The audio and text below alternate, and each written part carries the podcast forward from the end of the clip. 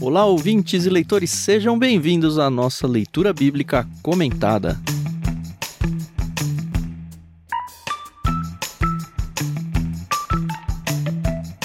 Eu sou o Thiago André Monteiro, arroba vulgutan, estou aqui com a Carol Simão e com o Ricardinho para a gente dar sequência à nossa leitura e comentários do livro de Oséias. Hoje é a vez do capítulo 4. Bom dia, Carol, bom dia, Ricardinho, como estão vocês?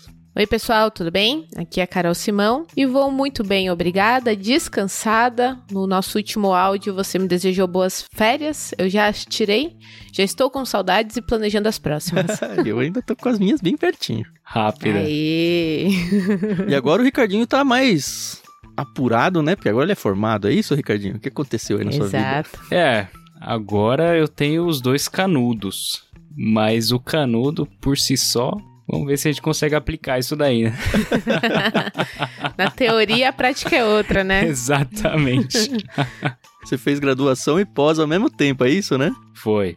No finalzinho da graduação eu fiz a pós. Durou um ano e meio, né? Parabéns, viu? E fiz porque era tudo em casa, então deu pra fazer. Aham. Agora vem os filhos, é isso? É o próximo passo, será? Não sei, se casado você já tá, né? Sim, liberado tá. É isso aí. Fazem muito essa pergunta pra você, Ricardinho? Sempre, sempre. Tem gente que chega profetizando, né? É. Também. sim, sim. Eu falo, ah, o próximo é o Ricardinho e a Clara. Vamos ver, vamos ver. Isso aí. Bom, eu não vou fazer a pergunta, mas é bom ter filho, a Carol sabe também. É bom. Vocês que tem que decidir isso daí. É. Vai chegar, vai chegar. A gente tá vendo Oséias aqui que os filhos, olha como foram uma bênção, né? Até nos nomes, né? Que a gente tem visto recentemente. Maravilhosos. Bom, a gente hoje vai pro capítulo 4. Como eu já disse, a gente tem um capítulo não tão grande, mas vamos fazer a divisão dele em três. A própria decisão da divisão foi um negócio meio estranho, ou meio difícil, vai, de ser feito, porque dependendo da tradução que a gente ia, cada Bíblia tinha sua própria divisão. Normalmente essas divisões elas são bem marcadas, mas no capítulo 4 não é muito. Então a gente vai numa sugestão que a própria NVT de estudo que a gente tem em mãos sugere. A primeira parte a gente vai ler até o verso 7. Depois a gente vai fazer do 8 até a metade do 11. Ela faz sim uma quebra no meio de um versículo, mas funciona bem. E aí a gente vai pegar a segunda metade do 11 até o final. Eu vou fazer a primeira leitura, a Carol vai fazer a segunda e o Ricardinho vai encerrar o capítulo. Lembrando que a gente sempre agradece a nossa querida Mundo Cristão por ter emprestado a NVT para a gente usar no projeto e também a instrumentista Maria Lídia por emprestar a trilha sonora que vocês ouvem ao fundo aí conforme a gente vai falando. Muito obrigado aos dois pelo carinho de emprestar o trabalho de vocês aí.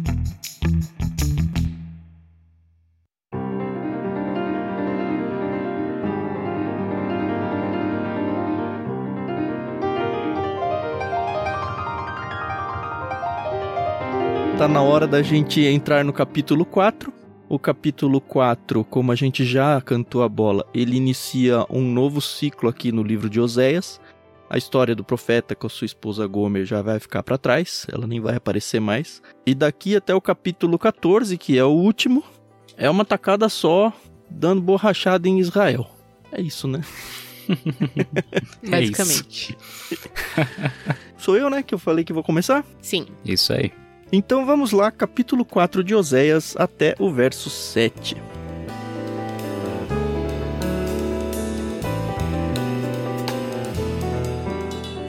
Ó israelitas, ouçam a palavra do Senhor. O Senhor apresentou acusações contra vocês. Não há fidelidade, nem bondade, nem conhecimento de Deus em sua terra. Vocês fazem votos e não os cumprem. Matam, roubam e cometem adultério a violência em toda parte, um homicídio atrás do outro. Por isso sua terra está de luto e todos desfalecem. Até os animais selvagens, as aves do céu e os peixes do mar estão desaparecendo. Não apontem o dedo para outra pessoa. Não tentem escapar da culpa. Minha queixa é contra vocês, sacerdotes. Vocês tropeçarão em plena luz do dia e seus profetas cairão com vocês durante a noite, e eu destruirei Israel, sua mãe. Meu povo está sendo destruído porque não me conhece. Porque vocês sacerdotes não querem me conhecer, eu não os reconhecerei como meus sacerdotes. Porque se esqueceram da lei de seu Deus, eu me esquecerei de seus filhos. Quanto maior o número de sacerdotes, mais eles pecam contra mim. Trocaram a glória de Deus pela vergonha de ídolos.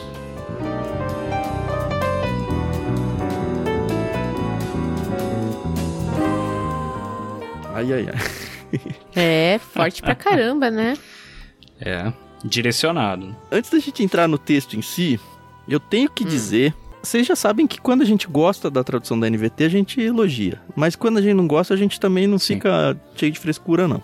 Eu achei Uhum. que ela interpretou demais o texto nesses capítulos. Também achei, também achei. A gente vai para outros textos, tem pelo menos dois versículos que são de tradução bem difícil, a gente deve passar por eles e explicar isso. Mas a gente percebe que, assim, ele tá quase parafraseado esse capítulo. Me incomodou um pouquinho, sim. Isso vai fazer com que eu traga muito da minha outra versão favorita, né? Que é a Almeida aí atualizada. Vocês aí que acompanham de longa data já sabem disso. Mas eu devo construir bastante paralelo entre alguns versículos da NVT com versículos da Almeida aí atualizada. Dito isso, vamos ao que interessa. Que é essa Ok. boa achada aí, como eu já tinha dito, né? Que Deus dá em Israel.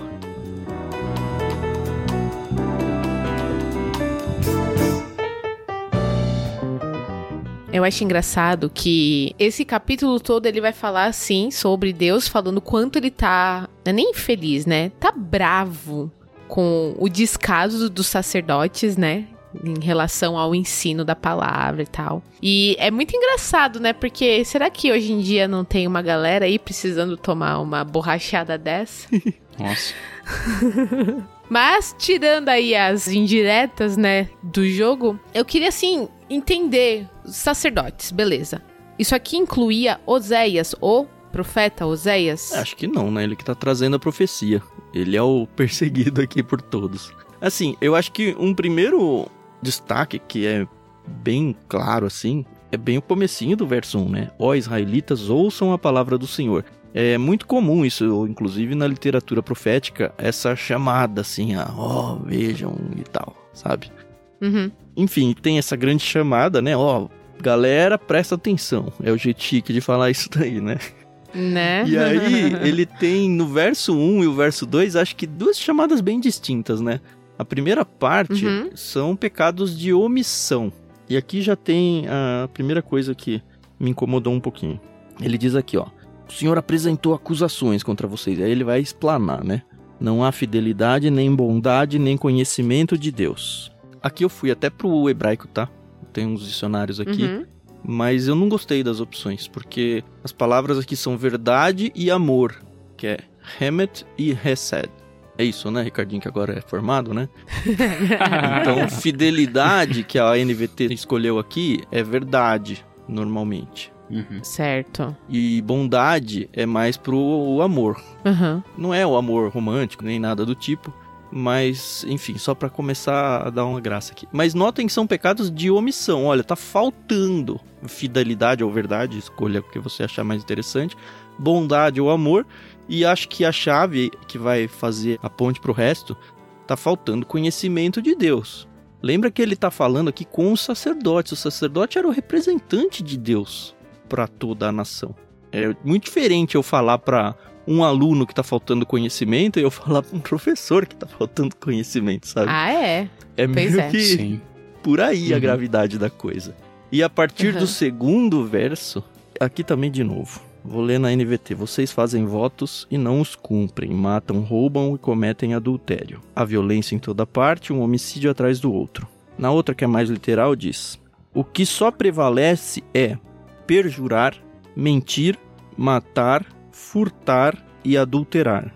E há arrombamentos e homicídios sobre homicídios. O texto fica mais duro? Fica. Fica. Mas eu É. acho que é tão importante essa lista de palavras, essa Uhum. lista de pecados, porque é exatamente a segunda parte do Decálogo.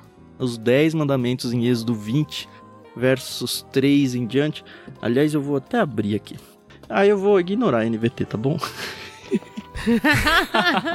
Eu vou abrir aqui, ó. Êxodo 20, tá? A primeira parte do decálogo, ele vai falar, ó, não terás outros deuses diante de mim, que inclusive é a parte forte do capítulo. A gente vai ver isso Uhum. ainda adiante. Aham. Então é como se ele estivesse invertendo as acusações aqui em relação ao decálogo. A gente tem aqui, olha, de novo: perjurar, mentir, matar, furtar e adulterar, certo? certo. Perjurar, como que você traduz um perjurar? É você jurar em falso. É. E no decálogo tem lá, não tomarás o nome do Senhor teu Deus em vão, porque o Senhor não terá por inocente. É mais ou menos por aí no sentido de jurar em nome de Deus, tá bom? É Uhum, o que tem que fazer uhum. um pouquinho de força pra chegar. E aí, passa um pouco, fala o sábado, que não tem nada a ver aqui, fala de honrar pai e mãe. E aí vem a sequência, no 13, lá em Êxodo 20. Não matarás, não adulterarás, não furtarás, não dirás falso testemunho contra o teu próximo, não cobiçarás a casa do teu próximo, não cobiçarás a mulher do teu próximo, nem o seu servo, nem a sua serva, nem o seu boi, nem o seu jumento, nem coisa alguma que pertença ao seu próximo. Que eu trago claramente aqui pra mim, pelo menos, com a ideia de ó, arrombamentos, é a pessoa indo atrás dos bens das pessoas, e homicídios sobre homicídios. Então, assim, pra mim, quando o profeta traz essa lista, ele tá falando, olha, nem os 10 mandamentos vocês estão obedecendo. E aí esse paralelo já traz à mente dos leitores originais um negócio que deve ser mais agressivo do que soa agressivo pra gente hoje. E já soou muito agressivo quando eu tava lendo antes de saber tudo isso, sabe? Uhum. Uhum. É, na NVI, é, eu fui buscar, ele traz também é, mais ou menos como a Ara, né? A NVI é muito boa nessa parte, assim, ela é um pouco mais próxima Sim. mesmo. É, que aí fala, só se vê em maldição, mentira e assassinatos, roubo e mais roubo, adultério e mais adultério. Ultrapassam todos os limites. Eu gosto também da NVI, eu acho. Sim. Eu acho que assim, cada versão tem a sua peculiaridade, Sim, né? Sua beleza e seus defeitos, né? É, é isso. Exatamente. eu Sim, super entendi o sempre. que o Tan falou e concordo com ele.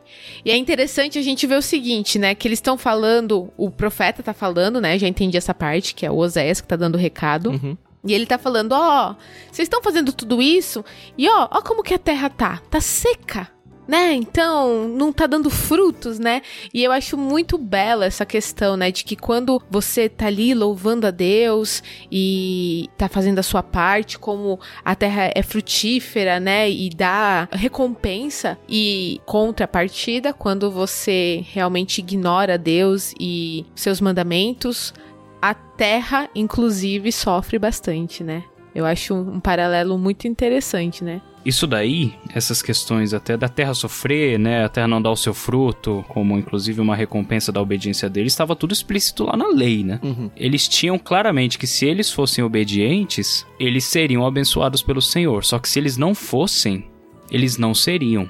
É lá no Uhum. final de Deuteronômio, né? Exatamente. As bênçãos e as maldições. Lá acho que de 28 a 30 deve estar lá em Deuteronômio. Mas eu vejo isso também e vocês devem se lembrar porque esse é um versículo que é muito usado nas igrejas, inclusive principalmente nos momentos de oferta, que é o tal do Malaquias 3:10 Hum. trazer a mim os dízimos, né, à casa do tesouro e tal. E a consequência é óbvia.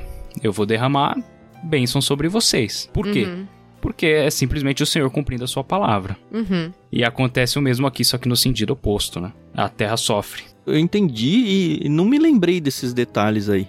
Faz todo sentido, como uma recompensa ruim, né? Como um castigo de Deus. Só que os textos Uhum. que me vieram à mente aqui, justamente porque falar até os animais selvagens, as aves dos céus, os peixes do mar estão desaparecendo. E, assim, me traz uma revolta no sentido de, cara, o que, que eles têm a ver com isso, sabe? A natureza tá sofrendo. E aí eu me lembrei do texto em Romanos 8. Eu até trouxe para ler com vocês aqui a partir do verso 19. Uhum. Diz assim, olha, pois toda a criação aguarda com grande expectativa o dia em que os filhos de Deus serão revelados. Toda a criação, não por vontade própria, foi submetida por Deus a uma existência fútil, na esperança de que com os filhos de Deus a criação seja gloriosamente liberta da decadência que a escraviza. Pois sabemos que até agora toda a criação geme, como em dores de parto. E nós, os que cremos, também gememos, embora tenhamos o Espírito em nós como antecipação, enfim, o texto segue. Mas no sentido de que, olha, desde Adão, na verdade, né? Que começam a aparecer ervas daninhas Uhum. e tudo, a gente percebe que o pecado do ser humano afeta a saúde da natureza. Isso sempre aconteceu e aqui no texto de Romanos, Paulo personifica a natureza falando que ela está clamando porque ela está sofrendo. Eu me lembrei muito desse texto e aí não é muito como, olha, Deus está punindo o ser humano porque aí você não vai ter o alimento. É, olha a consequência do seu pecado, não é só sua. Isso aí reflete até na natureza. E fiquei uhum. pensando quanto da degradação da natureza de hoje em dia não é resultado do pecado do homem ainda, sabe? E Sim. o quanto que nós cristãos também não temos que lutar contra isso. Uhum. E também isso inclui a questão do início de tudo, né? Deus criou o homem e uhum. a gente estava discutindo isso na igreja lá na EBD com os jovens, né? Deus criou o homem para que ele dominasse a natureza. Sim. E no momento que Deus deu essa tarefa, não havia pecado ainda. Então, o ideal é que o, o homem exercesse esse domínio de uma forma perfeita. A natureza servindo bem o homem, né? Exatamente. E o homem trabalhando de uma forma a fazer bem para o seu próximo, para glorificar a Deus e ao mesmo tempo para a natureza, né? Consequentemente. Mas o pecado distorce a forma que o homem domina a natureza. Uhum. E a natureza sofre? E a própria natureza sofre. Por culpa Exatamente. do homem. Cara, é muito forte isso. Pensa na... É. no todo dessa verdade, sabe? É assustador, é assustador uhum. pensar que, olha, o meu pecado, a lista aqui de pecados, né? Ó, oh, o fato de eu mentir, de eu perjurar, de eu matar, de eu furtar, roubar, de eu adulterar. O que, que tem a ver com a natureza, sabe? Essas coisas. Deus tá falando que uhum. tem tudo a ver. Ele falou, opa, calma. Olha só, né? às vezes é. a gente acha que o nosso pecado, e eu tô falando até de uma pessoa em relação a outra, que o nosso pecado não afeta o próximo. Cara, vai muito além. Não só afeta, mas vai muito além. Num hum. nível que a gente não é capaz de imaginar. É, a gente não pode menosprezar, né? E tem mais, né? No versículo seguinte, no verso 4, a gente vê, ó, não adianta vocês quererem apontar o dedinho aí culpando qualquer outra pessoa, porque é com vocês, sacerdotes. Porque a gente também tem aquela mania, né? Ah, mas ninguém quer ouvir. Pra que que eu vou falar, né? Poxa, eu tô aqui, entendeu? A igreja tá aqui. As pessoas que não querem vir, entendeu? Então rola muito essa terceirizar a culpa, né? E achei muito interessante, né? Porque já falou, ó, o negócio é com você, Mas entendeu? onde que começou esse negócio de terceirizar a culpa, Carol? Né?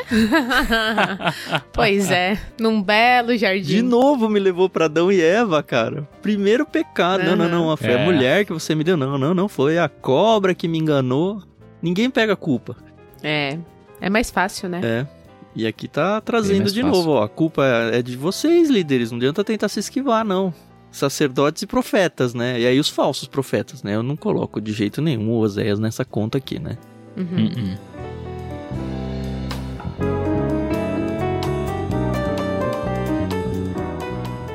Eu acho legal que esses primeiros versículos aqui que a gente discutiu até agora, eles até aqui na leitura a gente não sabe de quem que ele tá falando especificamente, porque ele é.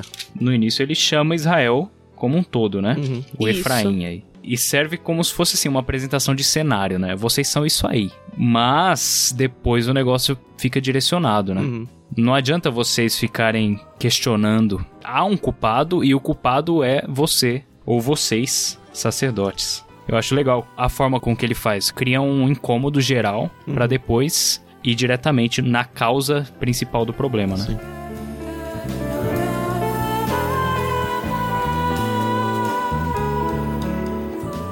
Nesse verso 4 ainda que a Carol falou, já é um primeiro versículo de pelo menos dois que eu peguei aqui que tem tradução complicada. No é. sentido de que é, é, difícil mesmo decidir qual é a tradução correta. Tanto que, de novo, ao meio da atualizada, ela diz o seguinte: olha só como difere do verso 4 na NVT. Na Ara diz: Todavia ninguém contenda, ninguém repreenda, porque o teu povo é como os sacerdotes aos quais acusa até onde a gente estava lendo, a impressão que dava é que o povo era um coitadinho, que os sacerdotes uhum. e os profetas, que eram os líderes religiosos, eles estavam deturpando ou escondendo a mensagem de Deus e o povo só estava indo como um refém. Só que, é, e de novo, é uma uhum. briga de traduções aqui, não dá para defender A ou B muito é. solidamente assim. Mas existe sim a opção de tradução de, ó, porque o teu povo é como os sacerdotes aos quais acusa. Eu gosto mais dessa, não pela tradução em si, porque eu não sou nem capaz de optar por A ou B, mas pelo que vai aparecer adiante no capítulo, eu acho que combina mais. Mas a gente chega lá. Uhum. Beleza.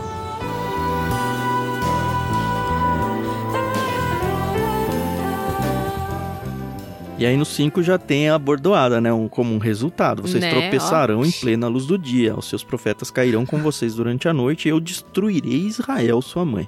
Também me lembrou a, a cena do Davi com a Batseba, que, por exemplo, adulterou escondido. E aí quando Deus vem chamar a atenção dele, ele fala, olha, seu filho não vai sobreviver. E da mesma forma com que você fez escondido o seu adultério, o seu filho vai adulterar lá com as suas concubinas publicamente. Parece que Deus gosta desse negócio de fazer a pessoa ser humilhada publicamente, sabe? E é isso que Deus está prometendo para os líderes aqui, olha. Vocês estão aí fingindo de tonto, todo mundo vai ver, as luzes do dia a coisa vai pegar para vocês. É Assim, a gente tá Misericórdia. falando com uma distância do Antigo Testamento, Né? mas- eu acho que o Deus é o mesmo hoje, tá? então cuidado, cuidado tanto. A gente já teve essa discussão no passado, eu não lembro em que livro, mas eu lembro que foi com o pastor Tiago Moreira. A questão, né, dos nossos pecados serem revelados, se vai ou não acontecer, enfim. Uhum. E é esse tipo de texto, entendeu, que me pode ser uma preocupação, entendeu? Porque, né? Mas, assim, brincadeiras à parte, que forte, né? O profeta falar, ó, povo, vocês vão morrer, né? O negócio vai dar ruim aqui pra vocês. E, profeta, vocês também vão, entendeu? Aliás, todo Israel vai. E aí a gente para pra pensar, caramba, mas Israel não era o povo escolhido de Deus, né? A menina dos olhos dele. E a gente que acompanhou o livro de Gênesis viu aí, né, todo o surgimento da nação. E você vê que é a justiça de Deus, né? Porque ele ama e como um bom pai, ele pune quando tem o, o erro, né? Pune, bem punido, né? Então, né? Bem punido. Não, esses 6 e 7, cara, meu povo está sendo destruído porque não me conhece. Porque vocês, sacerdotes, É. não querem me conhecer, eu não os reconhecerei. Você não quer? Também não quero, sabe? Parece até a criança fazendo birra aqui às vezes, sabe? Mas ó, é meio lavo as minhas mãos. Você decidiu me se afastar de mim? Tudo bem, vai então. E de novo, começa a juntar a Bíblia na cabeça, né? Quantas vezes eu quis Uhum. trazer vocês com a galinha recolhe os pintinhos, mas vocês não quiseram. Assim, o que só mostra pra mim é que Deus tem limites. Deus é super misericordioso, super perdoador, tudo, tudo, tudo, tudo. Mas tem limites. De novo, eu vou ler o, no Almeida atualizado, o verso 6. Ó, porque tu, sacerdote, eu gosto dessa linguagem mais rebuscada porque tem mais ar de bronca, né? porque tu, sacerdote, rejeitaste o conhecimento, também eu te rejeitarei, para que não sejas sacerdote diante de mim. Visto que te esqueceste da lei do teu Deus, também eu me esquecerei de teus filhos. E cara, se você não tem, pensa no contexto religioso do Antigo Testamento, se você não tem mais a figura do sacerdote, porque Deus falou: olha, sacerdote, você não vai ter mais vínculo nem relacionamento comigo, não tem mais ninguém. Hoje a gente tem o sacerdócio de Cristo a nosso dispor que nos permite falar diretamente a Deus. Eles não tinham. Uhum. Então ele tá basicamente cortando o relacionamento com todo mundo, porque a pessoa que ia diante de Deus para falar diante do povo perdeu totalmente o crédito e não tem mais autorização para chegar diante de Deus. Olha, eu vou me esquecer dos teus filhos, eu vou me esquecer de você. Putz. É forte, né? E ele intensifica no sétimo, né? Quanto maior o número de sacerdotes, mais eles pecam contra mim.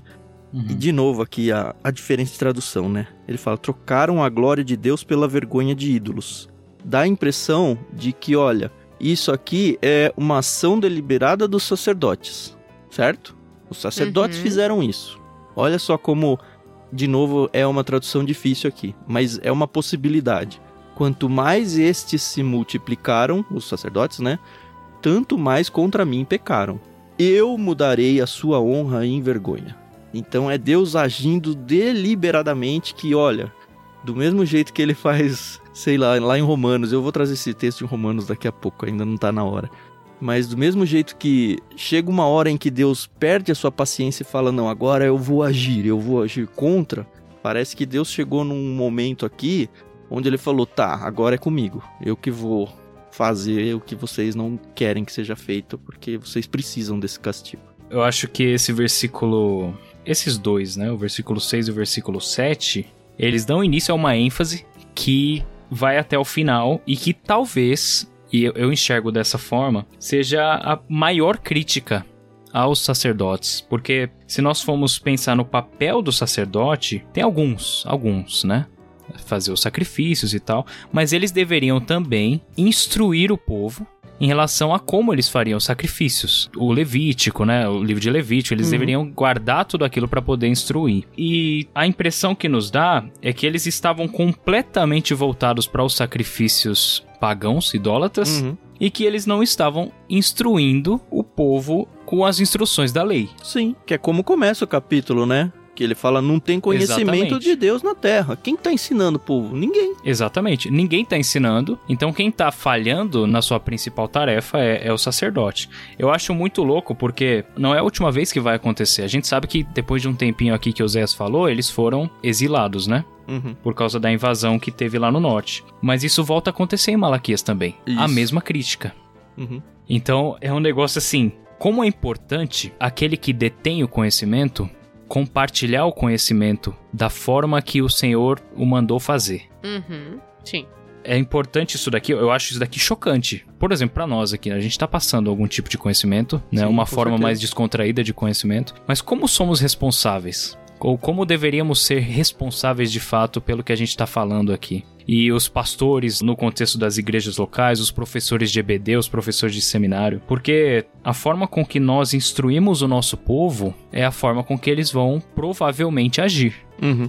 Qual o tamanho do peso dessa responsabilidade, né? Exatamente. E é por isso que a bronca é tão forte. Uhum. Em Malaquias, o sacerdócio deixaria de ser da linhagem de Arão. Tipo assim, da linhagem de Levi, né? Arão é da tribo de Levi, né? Eu acho que a, a menção lá é especificamente a, a Levi. Uhum. Então, assim, o sacerdócio sairia da linhagem. Tipo assim, acabou, basta para vocês. Aqui em Osés isso não tinha acontecido ainda. Mas para nós percebermos, né, o tamanho da responsabilidade e o peso que isso daqui tem para eles lá naquela hoje, né? época né? e até hoje. E acho que você falou bem, a gente tá aqui no LBC a gente não está liderando uma igreja, a gente não está ensinando numa uhum. escola bíblica, mas a gente só mudou o formato. a gente está ensinando Bíblia. Exatamente. Assim, eu não obrigo ninguém a ouvir o episódio, mas a partir do momento em que as uhum. pessoas ligam seus fones de ouvido aí para ouvir o que a gente tem a dizer, eu acho que o peso e a responsabilidade que cai sobre os nossos ombros é absurdamente grande e pesado. Me lembrei, lendo esse texto, é. de Tiago 3, por exemplo. Tiago 3 abre assim, olha. Meus irmãos, não sejam, olha só, meus irmãos, não sejam muitos de vocês mestres, pois nós os que ensinamos seremos julgados com mais rigor. Cara, é, é um texto cara. que eu gosto do meu charado da Bíblia aqui, Tiago, porque ele é igual ele. Bate sem dó, assim, né? E é um texto que dói, assim, de ouvir. Porque hoje em dia você fala, ah, eu sou líder, eu sou coach, eu sou não sei o que. As pessoas gostam do status de ensinar, mas quando você está falando da palavra de Deus, calma lá. Não é à toa, por exemplo, que nas qualificações pastorais lá em Tito e em Timóteo tem a questão, ó, não seja um novo na fé. Você precisa ter uma estrada rodada. Porque o peso da responsabilidade é assustador.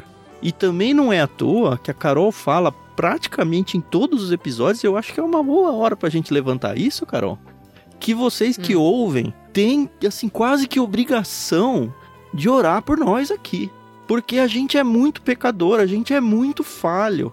A gente pode falar uma groselha muito grande e, assim, eu não tenho a menor ideia de o tamanho que essa groselha pode chegar e o quanto pode impactar negativamente a vida de alguém, sabe? Eu oro a Deus para que eu não seja instrumento de coisas erradas na vida das pessoas, sabe? E é muito fácil ser, muito fácil. Principalmente porque o nosso modelo é mais irreverente, não no sentido de irresponsável, mas de descontraído. Uhum. E fica fácil da gente transformar essa descontração e em reverência no mau sentido. Então, lembrem-se, por favor, sempre, assim, muito mais do que, ah, apoia a gente com dinheiro, caramba. Lógico que é importante isso, mas muito, mas muito mais. Sempre orem por nós, por favor, porque o que a gente faz aqui e pelo tempo cronológico que a gente vai demorar para chegar ao final, a quantidade de gente que esses áudios vão chegar ao longo de décadas e décadas aí, eu não tenho a menor ideia do Uhum. estrago que a gente é capaz de fazer. Eu só espero que seja um estrago positivo. Né? Não, mas olha, Tomara. é- isso que o Tan falou, isso me preocupa demais. Porque quando eu tô aqui gravando com o Ricardinho, com o Tan, e por exemplo, a Luísa que tá ouvindo a gente aqui gravando no Discord, eu tô bem à vontade, entendeu? Então, eu falo que, assim, acaba aparecendo na minha cabeça. E aí, quando eu percebo onde isso pode chegar, como às vezes a gente recebe mensagens de, de pessoas que moram em outros países, falando, ah, a gente ouviu o episódio, os programas, e aí eu falo, meu. Eu tava Meu. lá de chinelo gravando, tudo despenteada, É. né? Como que. E, Esse negócio é gente, louco. que situação. assim. Dá muito medo. É um medo, entendeu? É medo mesmo. Exatamente do que o Tan falou. Da gente falar uma groselha aqui e afetar a vida da pessoa de um jeito que a gente realmente não quer. Por isso, dá pause agora, ora por nós. e depois dá play de novo pra continuar ouvindo esse episódio. Quero fazer uma provocação pra vocês dois. Por que raios Hum. a gente faz isso? eu posso responder que é porque eu preciso fazer. É por isso. É. Porque Deus me chamou pra fazer um negócio desse e eu preciso fazer. Exato. Porque se eu não fizer, eu não vou estar bem com Deus. Mas é um negócio muito sério, meu.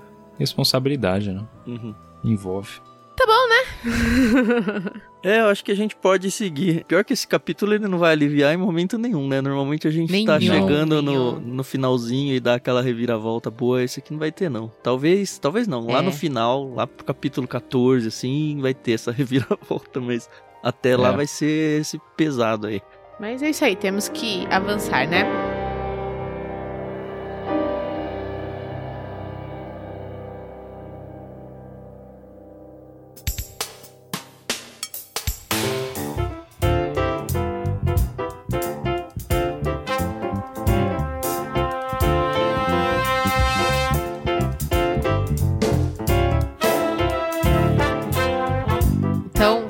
Vou fazer a leitura dos versos 8 até 11a.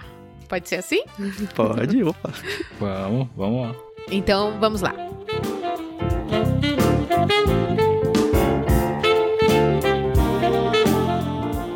Quando o povo traz suas ofertas pelo pecado, os sacerdotes se alimentam. Por isso, eles se alegram quando o povo peca.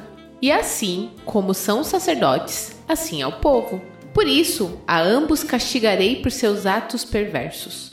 Eles comerão, mas ainda sentirão fome. Eles se prostituirão, mas nada receberão, pois abandonaram o Senhor para cometer adultério com outros deuses.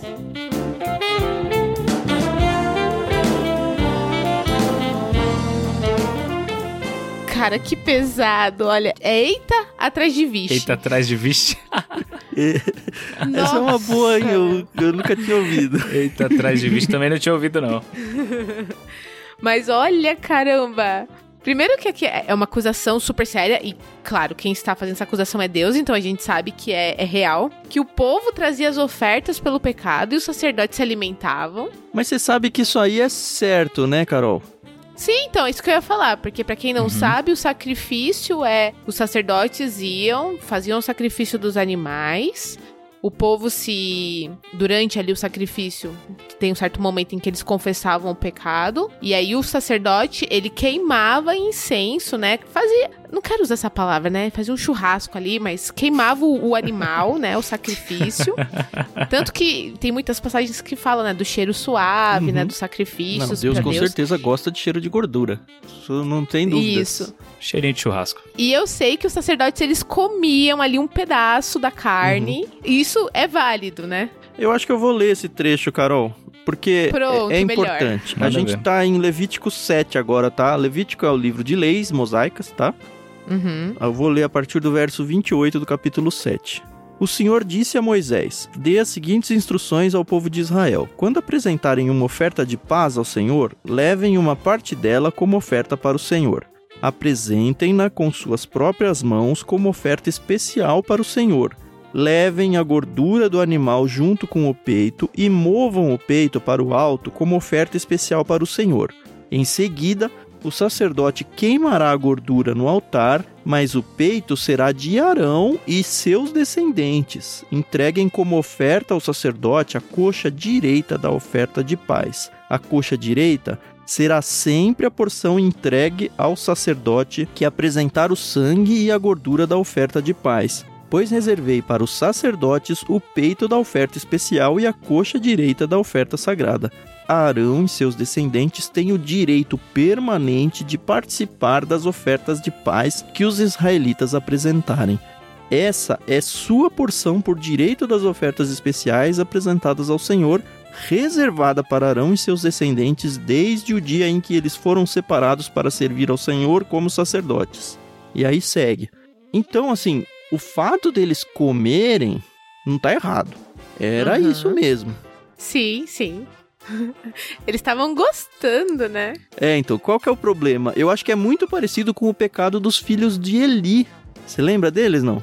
O Eli é o sacerdote que ensinou Era Samuel. o Ofni e o Finéias, né? Isso, o Ofni e o Finéias, exatamente. E lá em 1 Samuel capítulo 2, olha só que história tensa. E eles eram sacerdotes também, então eles tinham direito a essa carne. Uhum. Os filhos de Eli eram homens perversos que não tinham nenhuma consideração pelo Senhor nem por seus deveres de sacerdotes. Cada vez que alguém oferecia um sacrifício, vinha um servo do sacerdote com um garfo grande de três dentes. Enquanto a carne do animal sacrificado ainda estava cozinhando, o servo colocava o garfo na panela, no tacho ou no caldeirão e exigia que tudo que viesse com o garfo fosse entregue aos filhos de Eli. Assim eles tratavam todos os israelitas que iam adorar em Siló. Às vezes, o servo chegava antes mesmo que a gordura do animal fosse queimada no altar, exigindo: Não dê a carne cozida, mas sim a carne crua para que o sacerdote a asse. Se o homem que oferecia o sacrifício dizia: Leve quanto quiser, mas antes é preciso queimar a gordura, o servo retrucava: Não, entregue a carne agora, ou eu a tomarei à força. O pecado desses homens era muito sério aos olhos de Deus, pois eles tratavam com desprezo as ofertas para o Senhor. Eu acho que tem muita coisa parecida aqui de novo. Não é o, o caso de, ah, você não podia comer porque foi sacrificado ou foi oferecido a Deus. Não. É mais que, olha, eu gosto que as pessoas pequem porque eu como mais. Quanto mais elas pecarem, mais eu vou comer, sabe? Meu Deus, é um absurdo, mas. É uma inversão é, é de valores real, e, né? e uma falta de respeito com a oferta a Deus, sabe? A gente não uhum. tem esse contexto mais hoje porque não tem isso na nossa cultura e, enfim, já acabou com a vinda de Cristo e tudo mais. Mas eu acho que a gente consegue entender o peso disso.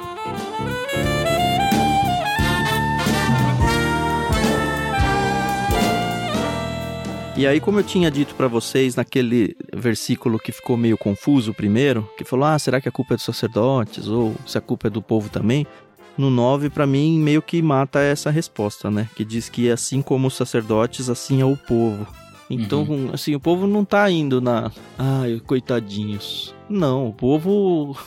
Assim, os sacerdotes são representantes do povo mesmo, sabe? Igual os nossos governantes, seja A ou B, são bons representantes do nosso povo brasileiro, sabe? Enfim, a gente tá meio que no mesmo caminho. E o pior é que no contexto deles lá, além de tudo, era um governo religioso, né? Então tinha um peso a mais que a gente não tem aqui. Nossa. A questão da. A gente é. pelo menos tem a religião uhum. separada do Estado. Lá não.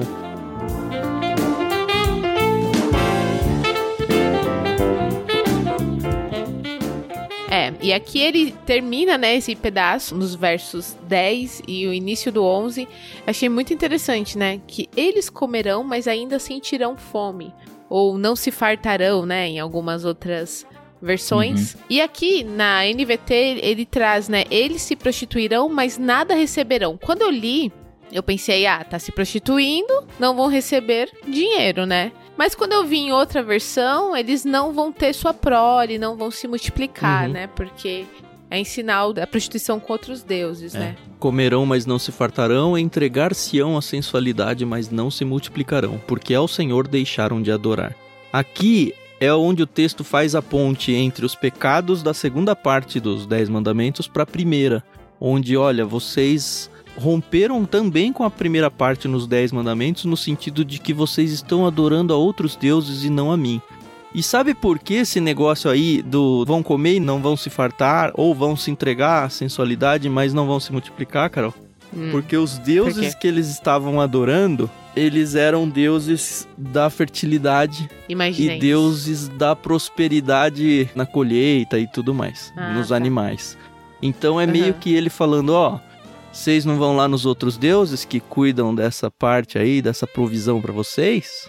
Vai lá, você vai ver o quanto que eles vão prover. vai ver. Eu não vou prover mais. é aquele pai que fala: Ah, vou sair de casa. Vai sair de casa? Pô, então vai pagar suas contas. Vai lá.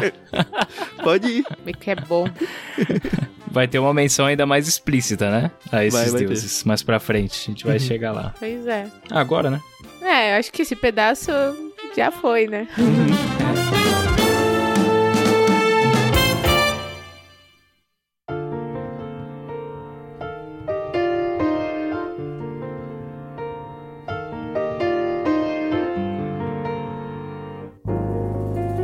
beleza. Agora o Ricardinho vai seguir, é isso? Isso aí. Então vamos até o final e vamos esperar por tempos melhores. Vamos ver. Vamos lá.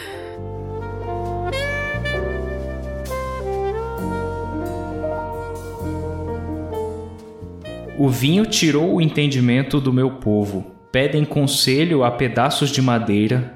Pensam que uma vara lhes dirá o futuro. Seu desejo de ir atrás de ídolos os tornou insensatos. Prostituíram-se cometendo adultério com outros deuses e abandonando seu Deus. Oferecem sacrifícios a ídolos no alto dos montes, sobem as colinas para queimar incenso à sombra agradável de carvalhos, álamos e terebintos. Por isso suas filhas se voltam para a prostituição e suas noras cometem adultério. Mas por que eu as castigaria por sua prostituição e adultério? Pois seus homens fazem a mesma coisa, pecando com prostitutas de rua e dos santuários. Ó povo sem entendimento, você segue rumo à destruição. Embora você, Israel, se prostitua, que Judá não seja culpado dessas coisas. Não participe da falsa adoração em Gilgal, nem em Bet-Aven. Não faça juramentos ali em nome do Senhor. A nação de Israel é rebelde, como uma bezerra teimosa. Acaso o Senhor deve alimentá-la como um cordeiro em pastos verdes? Deixe Israel de lado, pois se apegou à idolatria. Quando os governantes de Israel terminam de beber, saem à procura de prostitutas. Amam a vergonha mais que a honra. Por isso, um forte vento os levará para longe. Seus sacrifícios idólatras os envergonharão. Você falou que ia melhorar, Tan? É, mais pra frente. Ele falou: vamos ver, né? É, Vamos ver. meu. É isso que a gente Só tava tristeza. falando no final da parte anterior, né? Agora o decálogo tá completo. Vocês conseguiram Completou. quebrar tudo. Deu ruim, E é legal. interessante essa troca, né, de deuses, né? A gente já falou, esses deuses cananeus aí eram deuses da fertilidade, das colheitas, dos rebanhos fartos. E então, eles que cuidam de vocês agora. Só que não tem mais eles, né? Eles trocaram Deus não por deuses. Eles trocaram Deus por nada. E é legal esse É. texto porque é Deus tirando sarro, né? Basicamente, dos deuses. Fala, isso aí não é nada, isso é um pedaço de madeira. Não faz menor sentido isso que vocês estão fazendo. Tem vários textos assim na Bíblia. Hoje a gente tá passeando bastante, né? Mas É. é que ho- hoje eu li bastante, tá? Legal. O meu livro profético favorito, um dos preferidos da Bíblia é Isaías, né? Eu já devo ter dito isso em algum momento. Em Isaías 44, olha só como Deus debocha. Mas isso tem em Jeremias, tá? Tem em Salmos, tem em Abacuque, tem no Novo Testamento, lá em 1 Coríntios. Eu só tô trazendo um dos exemplos de como Deus debocha desse negócio do homem criar ídolos para si próprio. Então, Isaías 44, eu vou ler a partir do verso 9. Como são tolos os que fabricam ídolos? Esses objetos que tanto estimam não têm valor algum. Os que adoram ídolos não sabem disso, por isso serão envergonhados. Quem, senão um tolo, faria seu próprio Deus? Um ídolo que em nada pode ajudá-lo? Todos que adoram ídolos serão envergonhados, bem como todos esses artesãos, simples mortais que se dizem capazes de fazer um Deus. Ainda que unam forças, estarão unidos em terror e vergonha. O ferreiro trabalha na forja para criar uma ferramenta afiada. Martela e modela com toda a força, de tanto trabalhar sente fome e fraqueza, fica sedento e desfalece. O escultor, por sua vez, mede um bloco de madeira e nele desenha um esboço, trabalha com cinzel e plana e entalha a imagem de uma pessoa. Dá a imagem beleza humana e a coloca num pequeno santuário. Corta cedros, escolhe cipreste e carvalho, planta um pinheiro no bosque para que a chuva o faça crescer. Então usa parte da madeira para fazer fogo e com ele se aquece e assa o pão. Depois pega o que resta e faz para si um deus para adorar. Faz um ídolo e se curva diante dele. Queima parte da árvore para assar a carne, come e se mantém aquecido. Que fogo bom, diz, já não sinto frio. Então pega o que resta e faz seu Deus um ídolo esculpido. Curva-se diante dele e o adora. Ora, ele diz: Livra-me, pois tu és meu Deus. Quanta estupidez e ignorância! Seus olhos estão fechados e ele não consegue ver. Sua mente está fechada e não consegue compreender. Aquele que fez o ídolo não para e pensa: Queimei metade da madeira para me aquecer e para assar o pão e a carne. Como é possível o restante ser um Deus? Vou me curvar para adorar um pedaço de madeira? Tal pessoa se alimenta de cinzas e engana a si mesma. Confia em algo que em nada pode ajudá-la. E no entanto não é capaz de perguntar: será que esse ídolo que tenho em mãos não é uma mentira? É um texto meio longo de Isaías, mas assim, é um dos textos mais fortes para mim essa questão de ídolo. Assim, cara, é insana essa ideia de construir um ídolo de madeira. Por que, que esse pedaço aqui é Deus e o que eu deixei de lado, joguei fora, queimei, não é, sabe? É idiota pensar isso. Mas quão entranhado tava isso na, na religiosidade deles, cara. Uhum. É, é a cegueira espiritual, né? Uhum. E o pior é que eles ainda tinham os próprios líderes espirituais à frente disso, né? Então, é o cego guiando outro cego, Isso, sabe? exatamente. Uhum. Aí Ai. cai na linha do metrô. pois é. e eu lembrei de você também, viu, Carol? No verso 14... Oh, meu Deus. A pessoa lê Oséias e lembra de mim. Não, você vai saber, você vai concordar comigo. tá. Eu lembro que quando a gente tava falando da Gomer, e olha que eu edito isso, eu falei corta, não corta. Eu falei, não vou deixar, acho que a Carol tem razão. Mas eu não tava muito certo disso, mas agora eu tô. Quando você falou, ah, mas a gente. Você passou um pano pra Gomer. Porque falou, ah, ela. Vocês ficam falando que ela tinha que ser apedrejada, que isso, que aquilo, porque ela é uma prostituta. Mas ela não foi porque os homens estavam fazendo a mesma coisa. E não é o que diz o verso 14 aqui, é Deus falando: Meu, é. eu não vou punir só as mulheres. Porque os uhum. homens que vão atrás dessas mulheres, não é? Não são é. eles que vão pro sítio com elas? É a procura e a demanda. E aí, então, é todo mundo no mesmo balai de gato aí. Misericórdia. Uhum. Senhor, Deus é mais. Isso é interessante, né? Esse versículo aqui. Porque ele diz por que eu as castigaria, né? Por sua prostituição e adultério. Uma leitura rápida, sem muita atenção, assim você pensa, elas vão ficar impune, então? Impune, é. Uhum. Mas na verdade, o povo já tá sendo tratado. É. Uhum. Todo mundo. O Israel, todo mundo, ela tá incluída, ela não vai ficar impune. Uhum. A questão não é essa. A questão é que o negócio é generalizado. Sim. O buraco é mais embaixo, né? Uhum. Exatamente. Ele tá tratando de outros 500 que é muito mais generalizado do que algo específico. Uhum. uhum.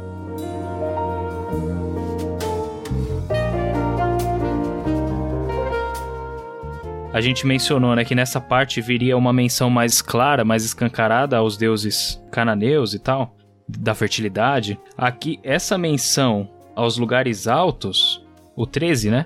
Oferecem sacrifícios a ídolos no alto dos montes, sobem as colinas para queimar incenso, à sombra agradável de carvalhos, álamos e terebintos. Isso daqui é uma menção clara dos sacrifícios aos deuses da fertilidade daquele período. Uhum. Porque eles faziam justamente em locais altos e debaixo de árvore. Inclusive é por isso que as filhas dessas pessoas que iam lá fazer esses sacrifícios se prostituíam, porque os próprios ritos às vezes envolviam o ato sexual. Uhum. Me lembrou muito Sodoma e Gomorra, né? As pessoas que moravam ali viviam uma vida tão promíscua e para eles estava tudo bem, era uma coisa normal, né? É natural uhum. deles, entendeu? E eu achei interessante que no texto fala que isso vai acontecer com Israel, mas não com Judá. Sim, ele dá uma fartada do Judá aí, né? É. Exato, né? Mas não, bom, não sei de Judá. Não vou falar que Judá não estava cometendo erros, porque doce ilusão. Judá não, também vai com exílio, né? Só vai demorar é. um pouquinho mais. É. talvez nesse momento aqui eles ainda não tinham caído, né? É. Mas pois mais pra frente é. o próprio Osés vai mencionar eles como. Não vou dar spoiler, não. Né? E aí, eu achei muito interessante que ele fala, né, das mulheres, que elas, os homens também vão ser julgados, né, castigados e aí fala, ô povo sem entendimento, você segue rumo à destruição. Sabe? Como... Como você falaria isso hoje, Carol? Como eu falo, não Ô sei. povo sem entendimento, como é que você fala isso aí? Ah, sendo filha do meu pai, eu talvez baixaria aqui a descendente de nordestina que tem aqui, sabe? Ia falar seus cabecinha de vento, né? Pelo amor Cabeçudo, de Deus. Né? É, cabecinha de bigorna, Cara, pelo amor de Deus. Ainda bem que eu não sou pastor de igreja, porque esse papel é do pastor de igreja, né? Pensa, o Oséias tá falando isso pro povo. É. Não deve ser fácil entregar uma mensagem dessa pros líderes religiosos, uhum. sabe? É. Mas o que que na vida de Oséias era fácil? Pois é. Uhum. Ainda bem que os galardões vão ser eternos é. e nos céus, né? É.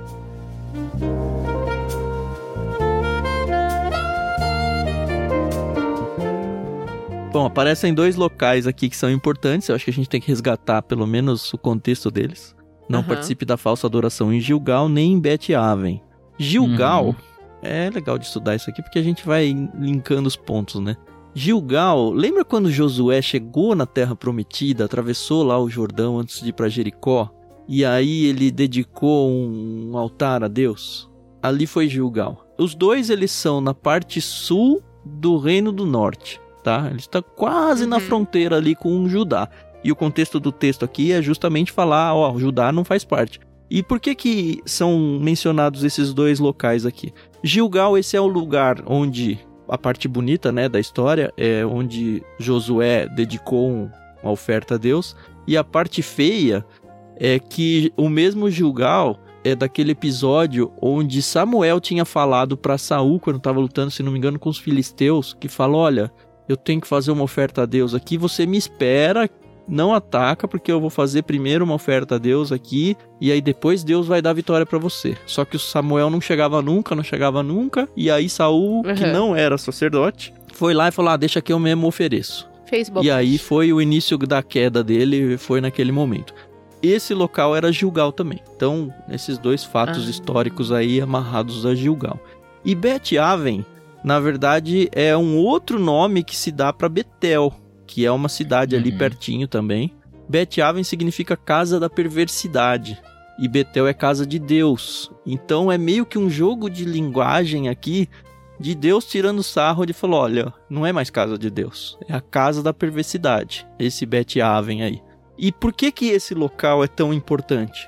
Porque o Jeroboão I, que foi aquele primeiro rei de Israel quando separou o norte e sul, uhum. uma das preocupações dele foi tá, agora a gente vai ter o reino no norte, só que o templo e o centro da adoração está em Jerusalém, que faz parte do reino do sul. E aí os meus súditos aqui do norte, porque eles são da mesma religião, eles vão ter que ficar indo lá para o sul e rapidamente eu vou perder o meu espaço aqui. Então o que que ele faz? ele cria, sem a anuência de Deus, um centro religioso. Na verdade, ele cria dois: um em Dur, que é lá bem no norte, e o outro em Betel, que é bem coladinho ali na fronteira do sul. E ele faz uma adoração a bezerros de ouro ali. E ele fala: Ó, tá aqui, ó, tá aqui os seus deuses. Isso tá lá em 1 Reis 12, a partir do 25. Se você quiser ler, depois a gente já leu muita coisa. Perfeito. já tá bom.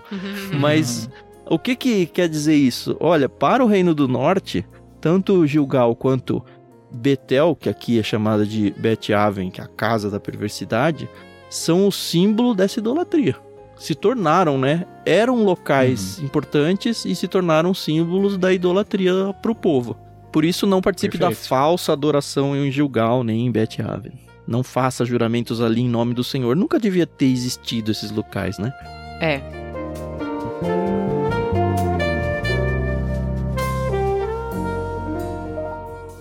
Aí ele traz aqui uma alegoria muito interessante, né? Ele compara, ou ele fala que Israel é como uma bezerra teimosa.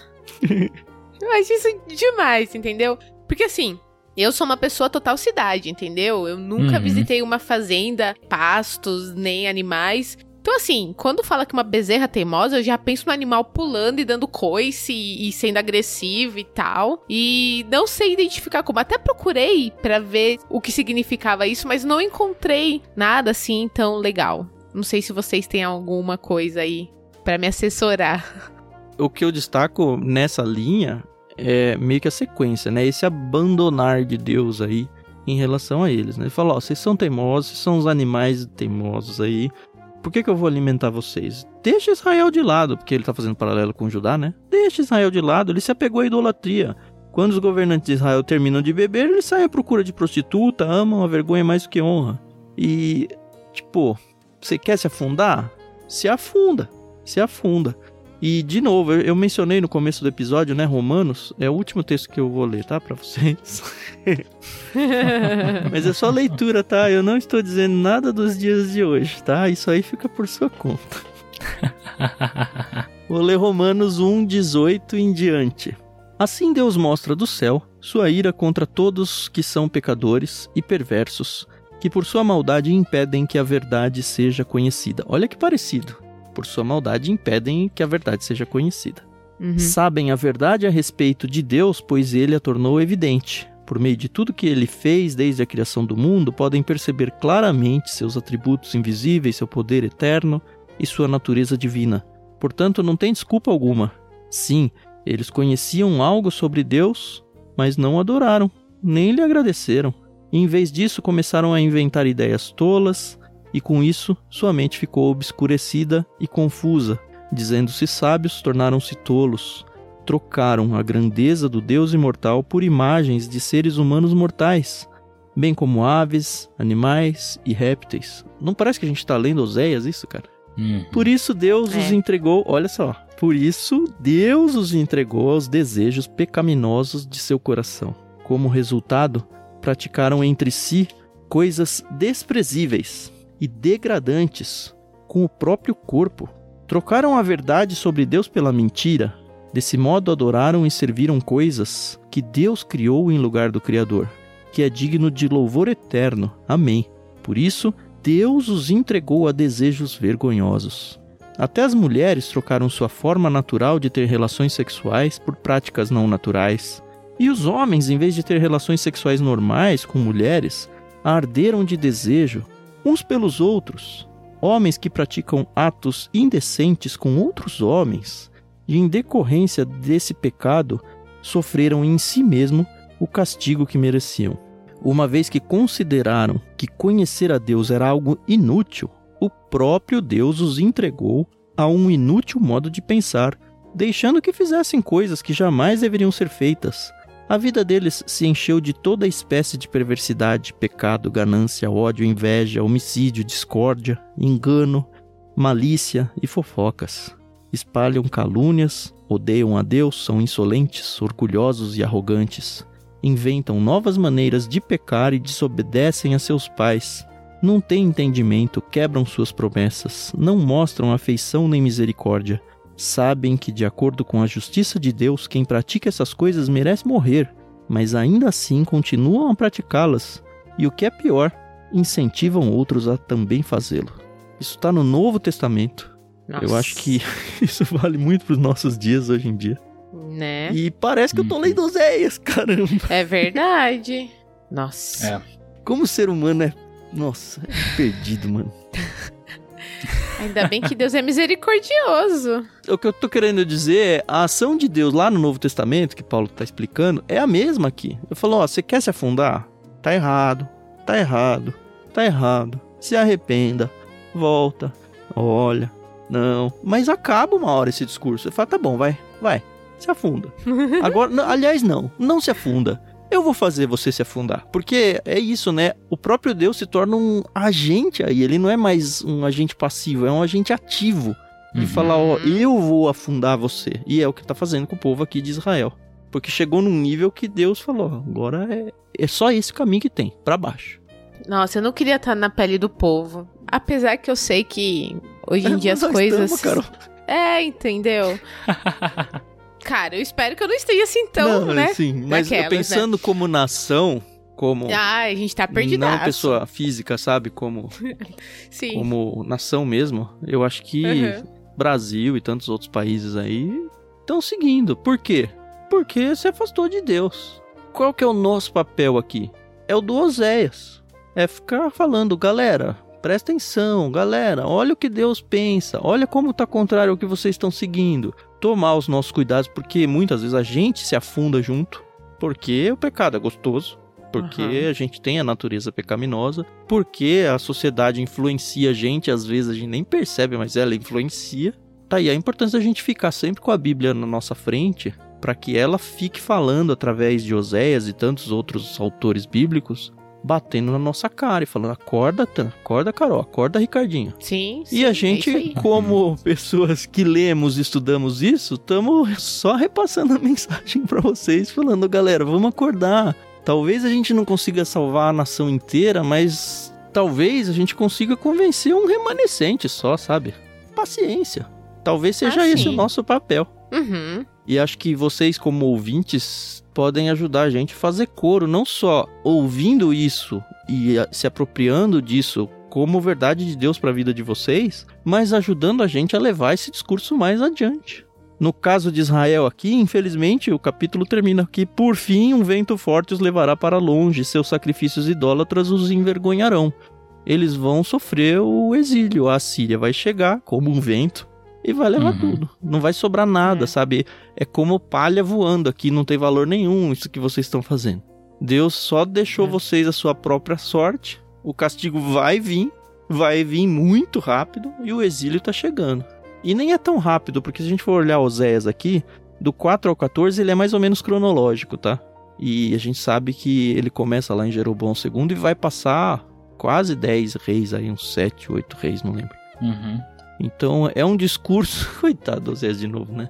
É um discurso que ele vai passar ciclos e ciclos de governante falando a mesma coisa. Falando a mesma coisa. Uhum. A gente vai passar 20 e poucos anos falando a mesma coisa aqui no LBC, né? É. Alguém tem que ouvir, não é possível.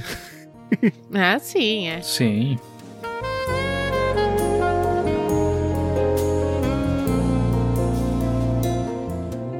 E assim, a grande mensagem aqui desse texto, assim, no meu ponto de vista, tá? Uhum.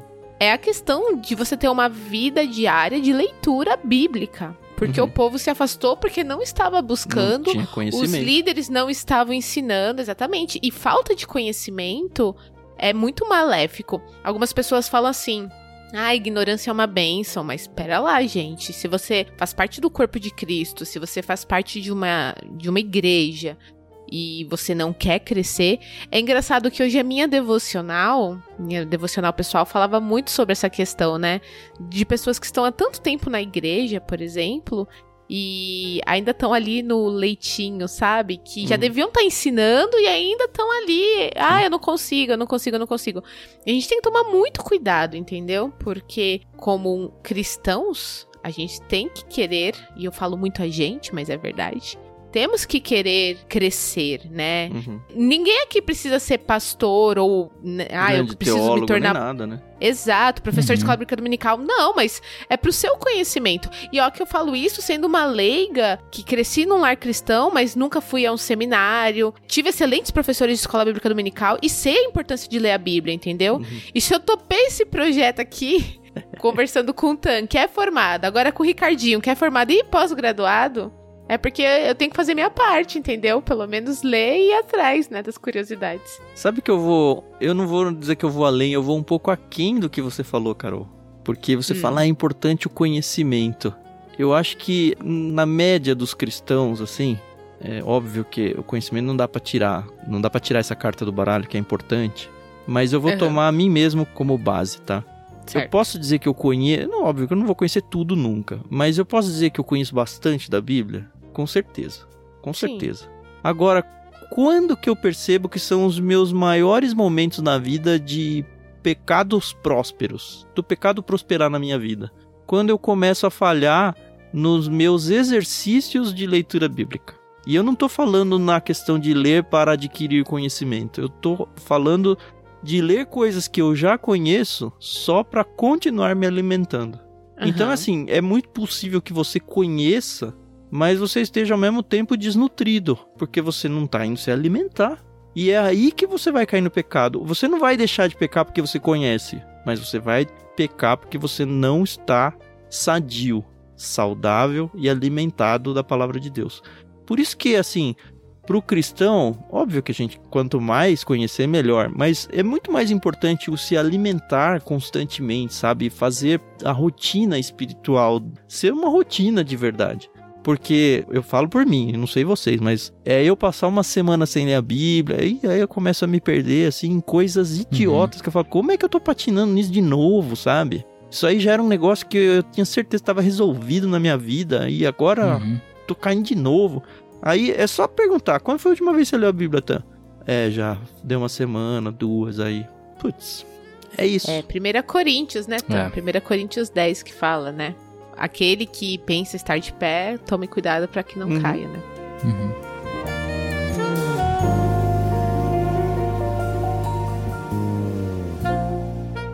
Tem um, um fator pra gente. Acho que a gente tá caminhando pra nossa conclusão aqui. E inclusive falando de igreja, claro que é a busca pelo conhecimento, a leitura das escrituras tem a questão do benefício próprio. Nós vamos crescer, nós estaremos mais firmados, mas também é por causa da igreja. Se a gente for ler, por exemplo, Colossenses 3,16, eu nunca li esse versículo na NVT.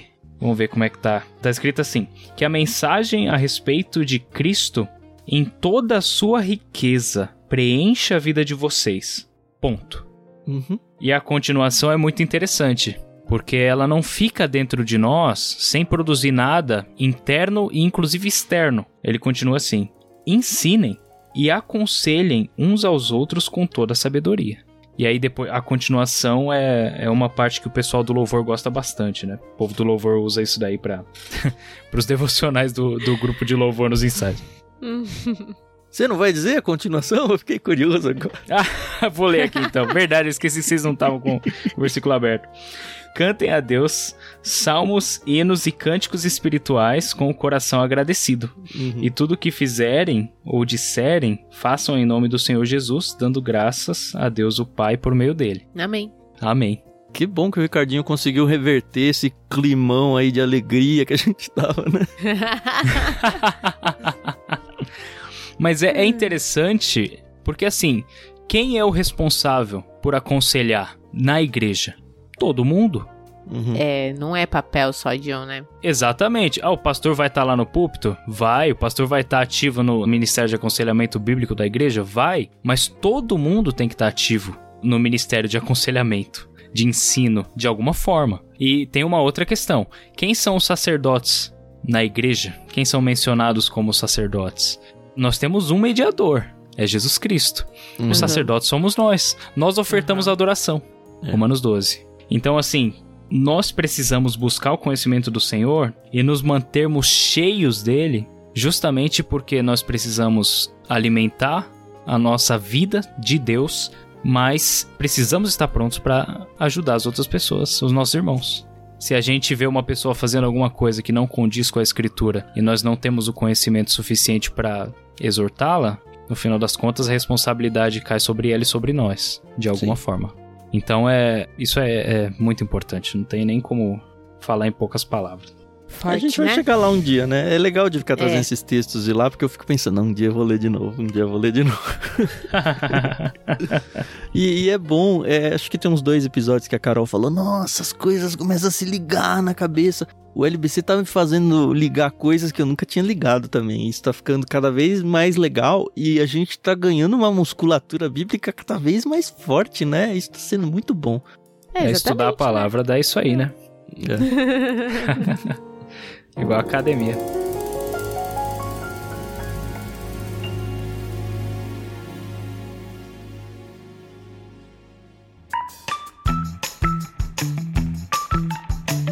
Bom, resumo da ópera. Israel tá lascada, vocês ouvintes têm que orar por nós.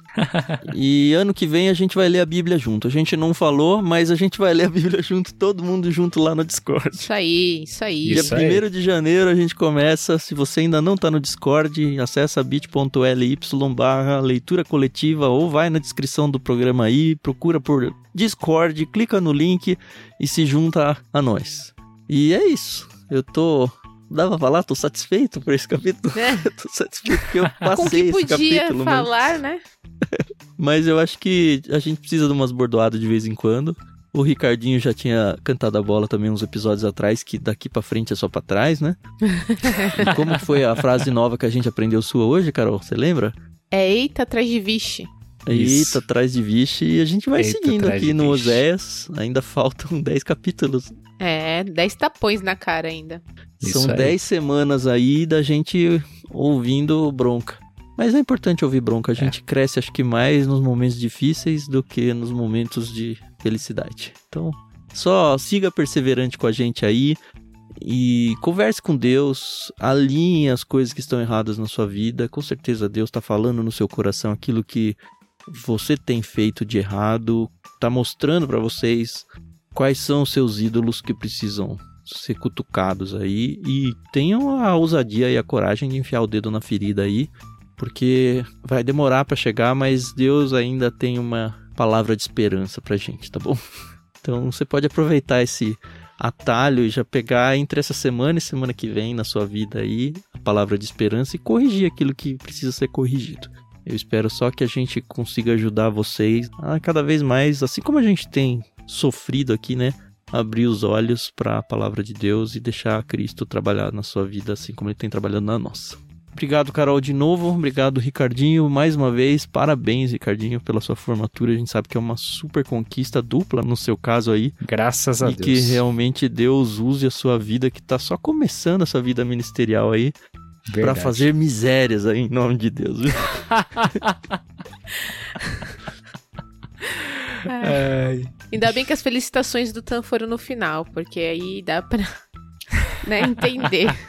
É, Não, mas fazer miséria é coisa boa, tá? Eu não sei qual é o contexto no resto do Brasil, mas da onde eu venho, fazer miséria é fazer muita coisa. Você fazer. ah, É isso aí. É impactar tá bom, né? positivamente. amém, Isso aí. amém. Amém.